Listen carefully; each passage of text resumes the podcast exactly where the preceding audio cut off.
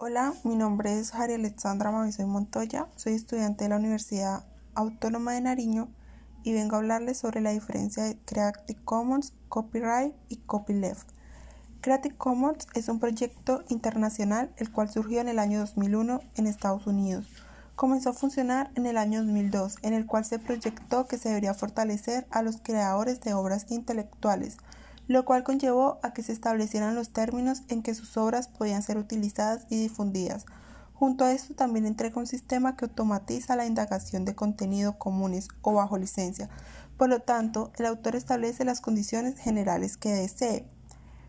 Copyright es una manera de defender las innovaciones de los autores de diversas obras o proyectos, sea como sea su naturaleza. Si lo traducimos al pie de la letra, viene a decir que todos los derechos permanecen reservados. Es una de las licencias más usadas tanto por organizaciones y autores de prestigio. Aquí solo su creador puede usar, cambiar y repetir su contenido.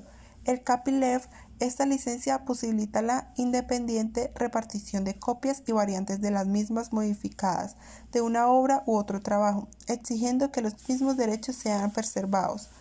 Tenemos la posibilidad de decir que el copyleft invita a compartir el contenido de una obra constantemente y una vez que el individuo recibe el material lo siga realizando de la misma forma en que lo logró.